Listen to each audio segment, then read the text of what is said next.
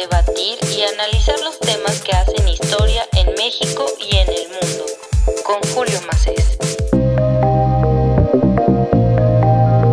En este episodio vamos a platicar con Sinar Alvarado, periodista que cuenta las historias de Colombia para el New York Times. El futuro, como la vida, es incierto, pero vamos a rodarlo juntos hasta donde el pedal aguante. En este nuevo episodio de La Gaceta de México me da mucho gusto recibir a Sinar Alvarado que se encuentra en Bogotá, así que me da mucho gusto recibirte en La Gaceta de México, estimado Sinar. ¿Cómo estás pasando estos días de interminable cuarentena, de interminable confinamiento ahí en Bogotá, en Colombia? ¿Cómo estás? Gracias, gracias Julio por la invitación. México es un país que me encanta, estuve hace menos de un año por primera vez allá y, y me enamoró la Ciudad de México. Así que es un gusto poder hablar con los mexicanos. Eh, en esta temporada estoy pues haciéndole un poco el quite a la cuarentena, trabajando, frecuentando la calle siempre en bicicleta. Yo me muevo dentro y fuera de la ciudad en bicicleta y eso pues ha sido, ha sido una gran ventaja porque me permite evitar el transporte público, por ejemplo, no tengo que subir a buses, no tengo que prácticamente no uso carro ni taxis la mayoría de las veces y me ha dado la ventaja de la bicicleta que se, que se reveló durante la cuarentena, confirmó que es el vehículo más, más salubre, ¿no? En la medida en que podemos viajar cada uno en una bicicleta al aire libre, pues ponemos menos en riesgo a otros y, conservamos también nosotros la distancia y nos exponemos menos al virus. Antes de pasar al tema por el cual te, te invité a este espacio, súper rápido, quisiera preguntarte cómo estás viviendo estos días evidentemente de cuarentena, cómo lo está viviendo Colombia. Igual hay muchísimos movimientos sociales que están repercutiendo en, nuestra región, en Latinoamérica, sobre todo en Colombia, en Perú, está lo del caso Uribe. Súper rápido, ¿cómo, cómo, cómo, lo, ¿cómo lo estás viviendo? ¿Cómo va la tensión social por allá? ¿Cómo lo estás sintiendo? Y aparte que, que pues le cayó dos huracanes a la región, así que pues la cosa se pone, se pone bastante tensa. Sí, Colombia, Colombia es uno de los países más desiguales del mundo. Eh, entre los dos o tres más desiguales de esta región nuestra, que es la más desigual del planeta. Sin duda. Y, la pandemia y la cuarentena lo que han hecho tristemente es pues, potenciar esa, esa desigualdad. Las cifras, las cifras de desempleo se han disparado, la informalidad también ha crecido, mm, cientos de miles de, de migrantes, la inmensa mayoría venezolanos, han caído en una situación de mayor vulnerabilidad durante los últimos meses. Y este escenario de, de, gran tensión, de enormes dificultades, pues lo que ha hecho es recrudecer o, se ha sumado a otras tensiones ya estructurales y antiguas que el país padece, ¿no? La, la violencia en el campo, la, la, difícil implementación del acuerdo de paz en Colombia con la guerrilla, la extinta guerrilla de las FARC, todavía no termina de cuajar y sigue habiendo mucha violencia. Han asesinado a ex militantes de esa, de esa antigua guerrilla. Eh, crecen los asesinatos también contra indígenas, contra líderes sociales, contra activistas ambientales.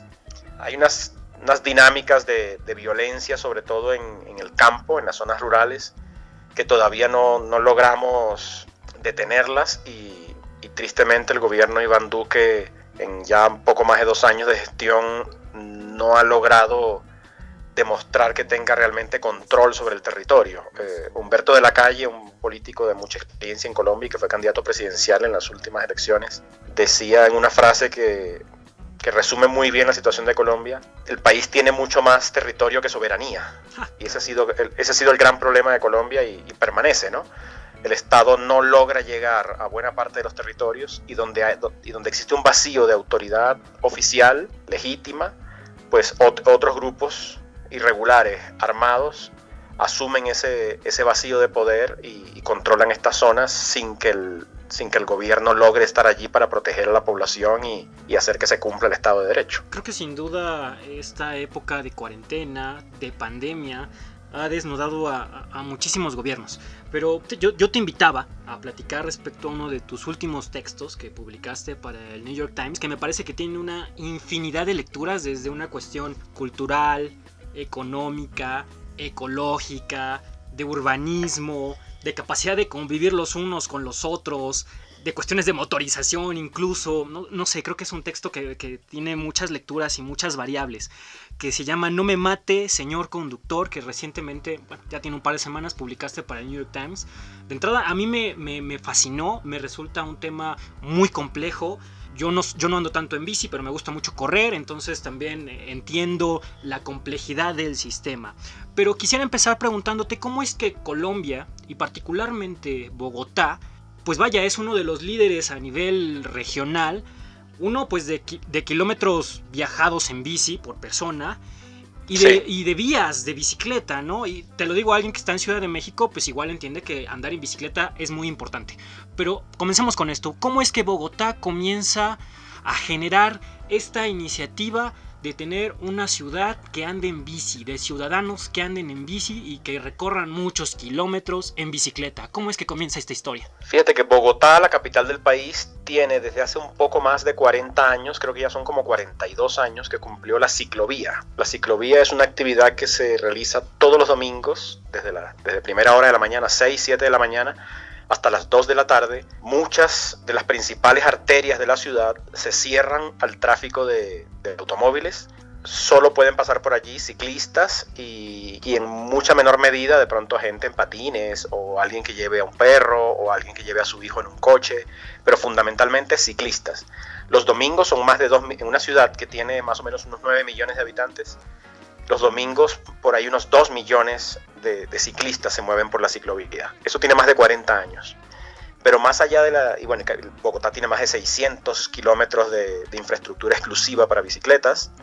Es una ciudad donde 1.2 millones de viajes en bicicleta se hacen cada día, entre semana. Mucha gente va y viene al trabajo en bicicleta. Por ejemplo, los, obreros de construcción, los albañiles, los vigilantes de seguridad. Toda esa gente una, gran mayoría se mueve en, bicicleta, porque además el transporte público en Bogotá es costoso para los estándares latinoamericanos y alguien que gane el salario mínimo no puede dejar por ahí el 15% de su ingreso mensual en transporte. Es, insostenible en términos financieros.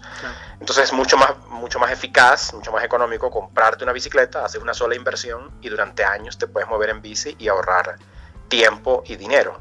Pero más allá de la capital, Colombia es un país muy, muy ciclista. La bicicleta está aquí metida ya en el, en el ADN del, de la nación. Creo que ahí han influido, han influido varios factores. La geografía, ¿no? Es un país cruzado por, por tres cordilleras. Los Andes aquí se ramifican en tres cordilleras que cruzan buena parte del país. La infraestructura de las carreteras del país durante décadas fue, fue muy pobre. Es un país que ha vivido la mayor parte de su historia muy incomunicado. Moverse de un lugar a otro durante mucho tiempo fue, fue difícil, fue costoso y para muchos campesinos del país la bicicleta fue la mejor alternativa para moverse por, sus, por su zona eh, a un costo muy muy bajo. Yo conozco, conozco historias, por ejemplo, de los guayú, los, los indígenas del norte de Colombia, frontera con Venezuela. Es la, es la etnia más numerosa entre los dos países.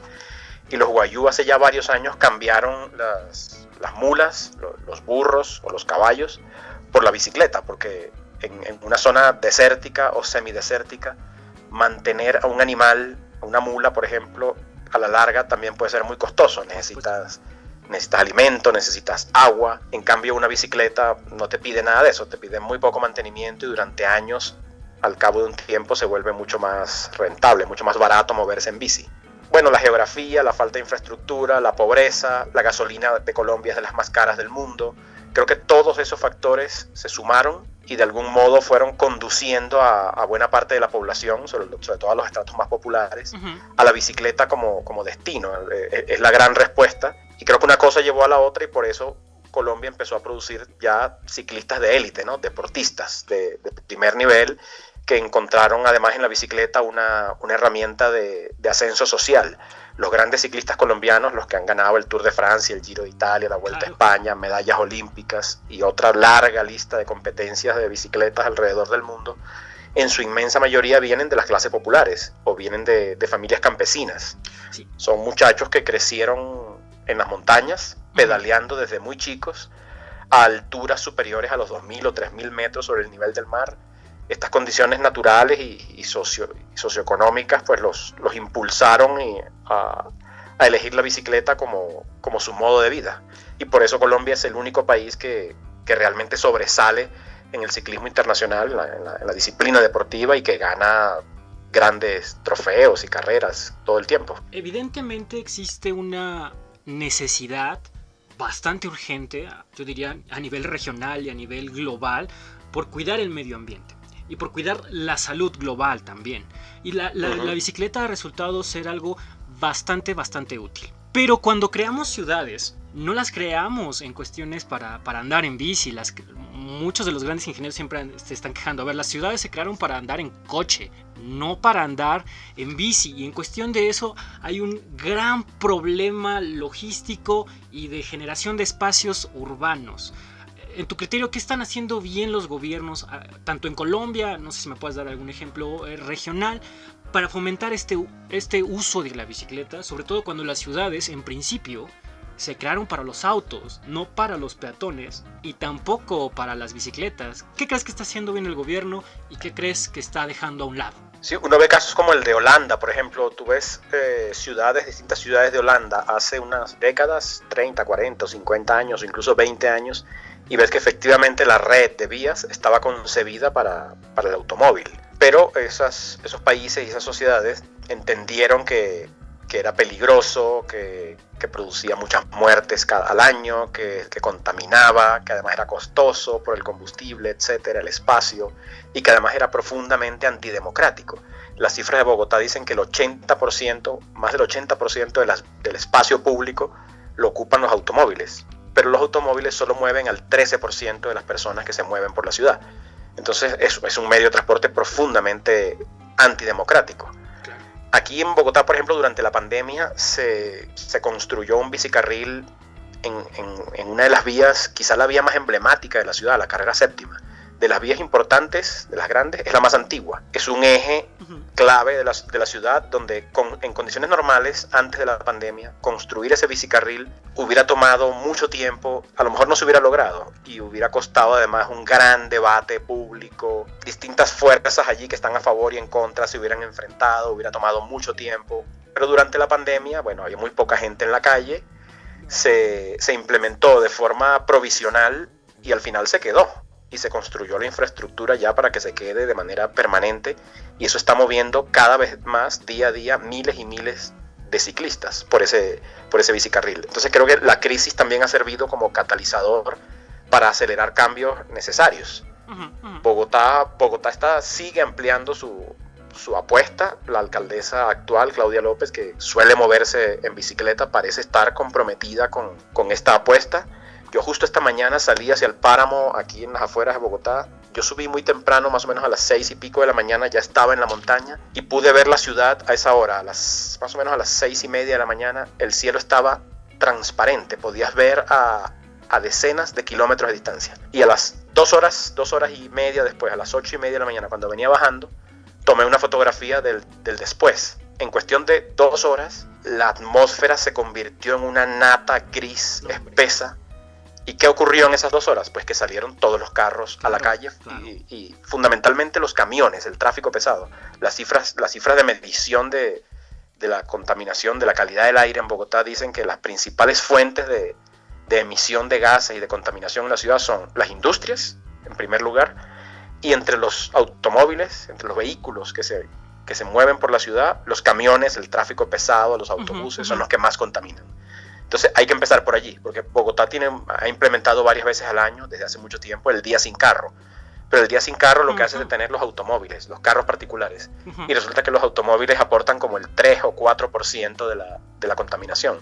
Entonces el problema no es tanto o no es solo el automóvil, el carro particular, sino ese tráfico pesado que, que, está muchas veces en mal estado y que contamina profundamente. Creo que ahí entramos igual en, en un muy buen debate, porque por ejemplo yo, yo cuando leía respecto a este tema, eh, salía un ejemplo muy claro, ¿no? Eh, que es China.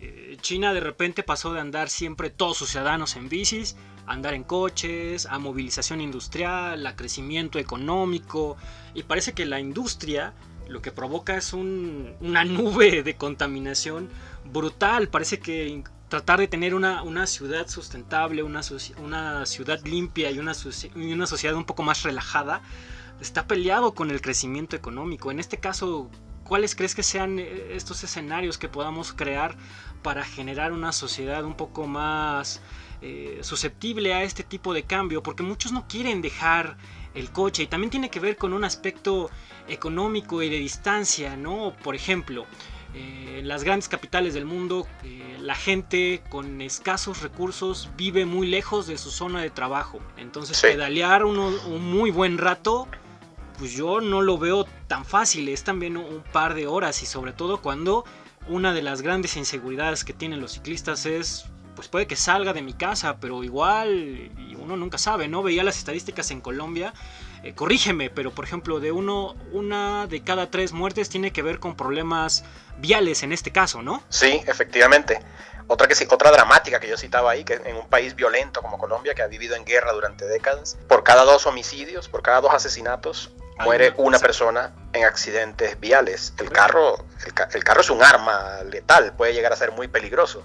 El carro mata en todo el mundo cada año más personas que las armas que están hechas para matar. Sí, Pero la, la, transformación, digamos, no, es que todo el, yo no, yo no aunque soy un, un, militante, un activista, me gusta pedalear, yo no, no creo tampoco que, que la bicicleta sea la respuesta única a, a todas las necesidades de, de transporte y de movilidad en una ciudad. La bicicleta es eficiente, eso está medido hasta cierta distancia, 10, 20 kilómetros, dependiendo de la ciudad y, del recorrido que tengas que hacer. Pero si ya la distancia se vuelve muy larga, tú necesitas otras, otras opciones, ¿no? Y necesitas transporte público eficiente para que las personas que tienen que cubrir largas distancias puedan, puedan recurrir a esa opción de un transporte público eficaz, limpio, seguro y en paralelo desarrollar una red de infraestructura ciclista que también sea eficiente, que sea segura, que sea limpia, para que la gente desarrolle confianza y para que no y para que el viaje no sea estresante.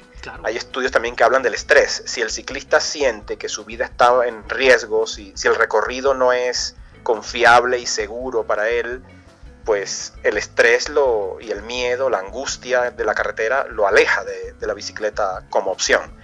Entonces hace falta un cambio de, de infraestructura, de seguridad para los ciclistas y también una, gran campaña de, educación y de, cambio cultural. Todavía en muchos países en América Latina el carro es visto como el gran símbolo de estatus, ¿no? Si, tú no tienes un carro, pues eres pobre o, estás mal. Claro, claro. Ya en otros lugares esto se, superó. Tú ves que en Holanda hasta el, primer ministro se mueve en bicicleta. Claro, claro. Eh, ves a montones de gente eh, y eso también la, hace, la convierte una vez más en un transporte público una, forma de transporte para el público muy, muy democrática, porque la, la carretera está allí, la carretera es de todos, todos la financiamos, a todos nos pertenece y allí todos podemos encontrarnos, ¿no? Tú en los, ah, yo salgo aquí a pedalear y en los semáforos, cuando paro, coincido con gente muy variada. Puedes encontrarte un ciclista a tu lado que, que va en una bicicleta mucho más costosa que la tuya o mucho más barata que la tuya. Puede, puede ser un profesor universitario, pero puede ser un estudiante, puede ser un albañil, pero también puede ser un ingeniero. Y esa es, esa es la gran diferencia, digamos, en el carro, en el carro cada quien va en su, en su burbuja y yo siento que el carro estimula mucho como la impersonalidad en la medida en que tú estás ahí como encerrado en tu ambiente y no te, no te mezclas, no te juntas con, con el otro eh, estimula mucho la impaciencia, porque en la medida en que tú te acostumbras a que la velocidad es fácil, si tú quieres ir más rápido en el carro y hay espacio, y cada vez hay menos espacio, pero cuando hay espacio y tú necesitas velocidad, lo único que tienes que hacer es pisar el acelerador y vas a gran velocidad. Eso, ese facilismo, creo que ha estimulado mucho la impaciencia. Entonces, cuando el conductor ve que no puede avanzar a gran velocidad, se llena de una gran frustración y, y empieza a pensar digamos, em, em, le empieza a fallar la, sensatez, la prudencia, la, claridad, ¿no? Entonces empieza a pasar los semáforos en rojo para detenerse media cuadra más adelante, aunque hay claras señales que le dicen el ciclista tiene prioridad, no la respeta, se llena de mucha angustia, de mucha ansiedad, se vuelve muy violento y muy peligroso.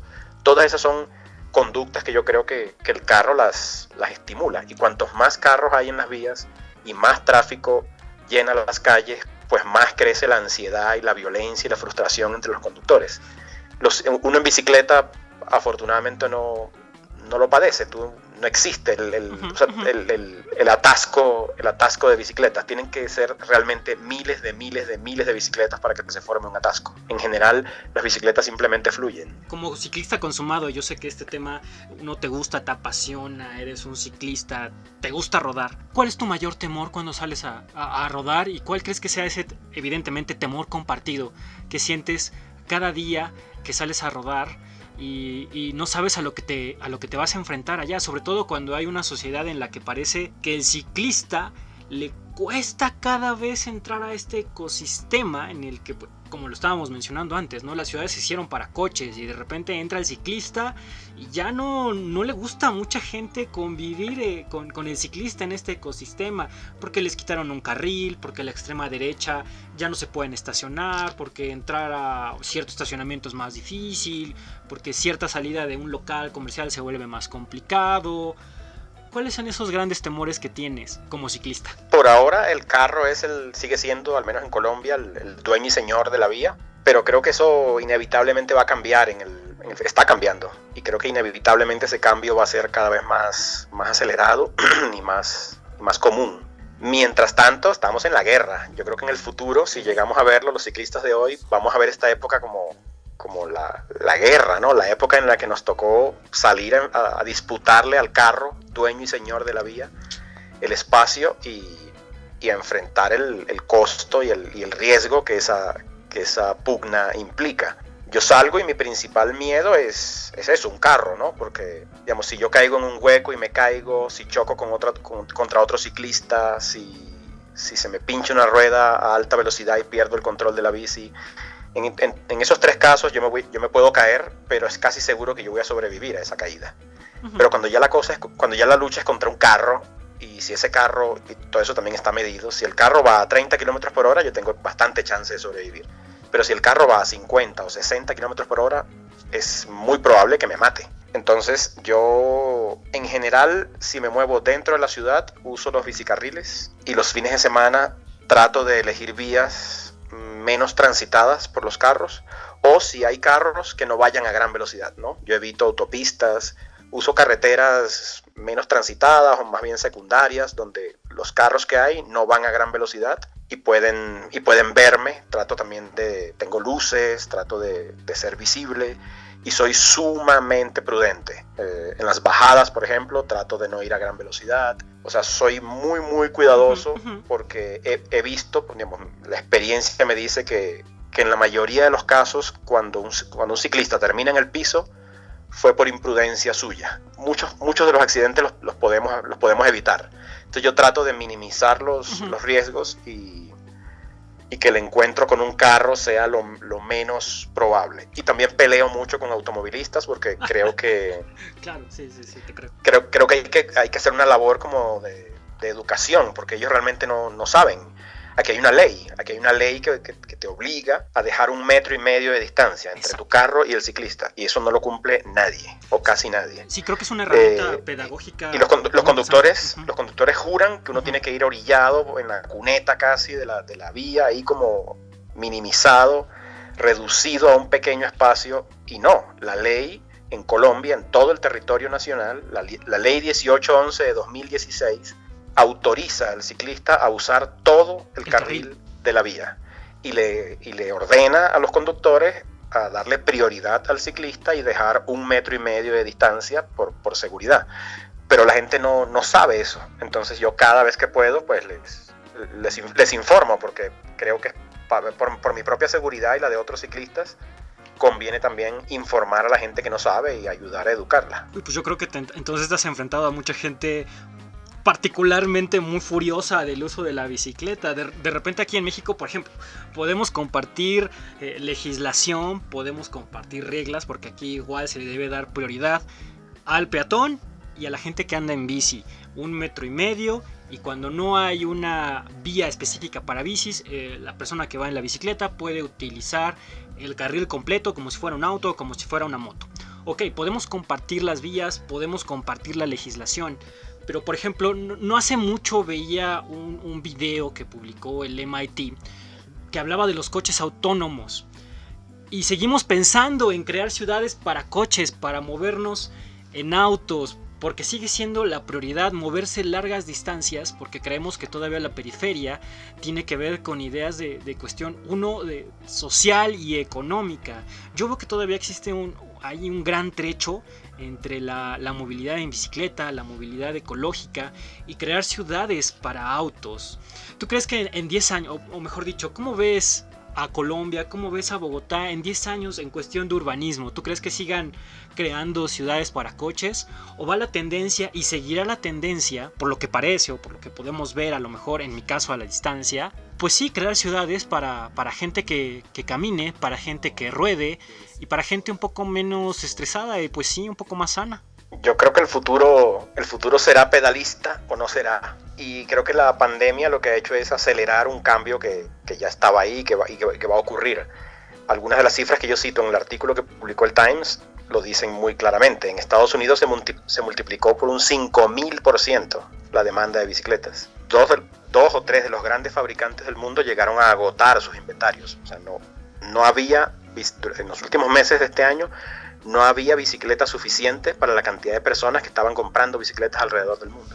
En Asia, en Europa, en Estados Unidos, aquí mismo en Bogotá, hay una zona donde yo voy mucho a comprar repuestos o a hacerle mantenimiento a mi bicicleta. Son como cuatro calles al lado y lado lleno de tiendas de bicicletas, unas 40, 50 tiendas de bicicletas. Hay, varias, hay varios productos que están agotados desde hace meses, porque la demanda se disparó de una manera tal por repuestos, por, por herramientas, por llantas, por gente comprando bicicletas o repuestos o gente que está rescatando bicicletas que tenía abandonadas en, la casa o que no usaba.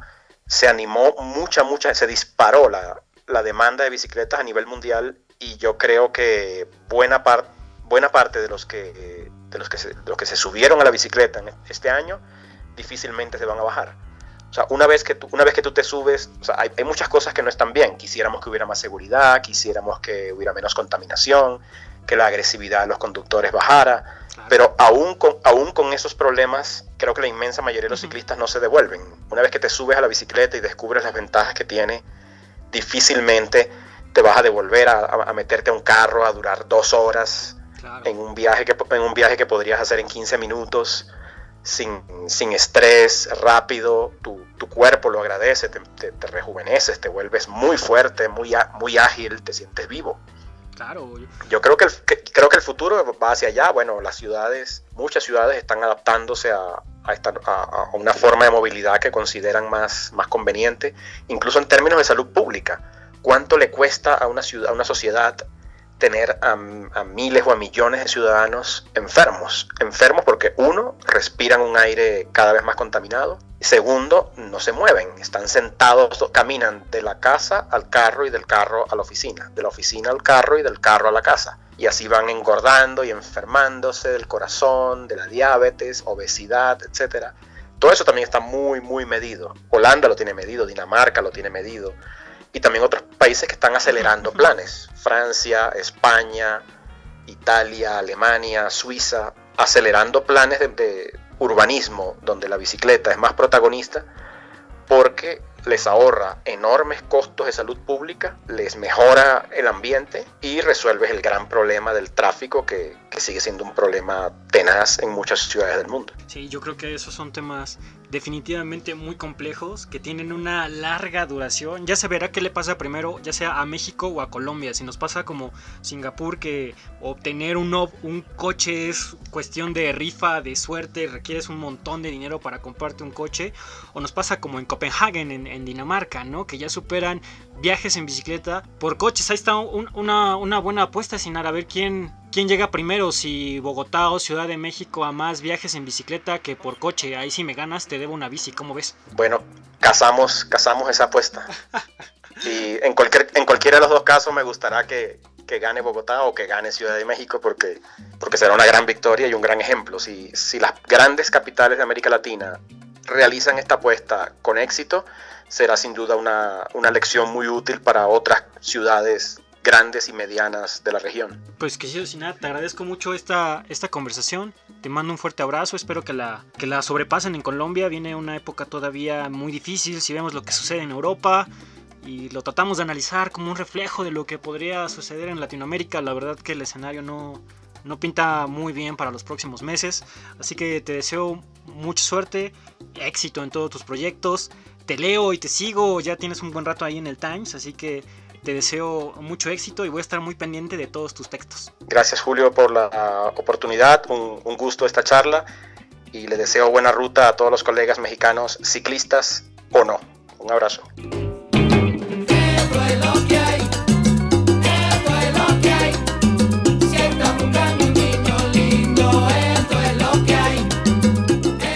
La Gaceta de México, un espacio para opinar, debatir y analizar los temas que hacen y en el mundo. Con Julio Macet.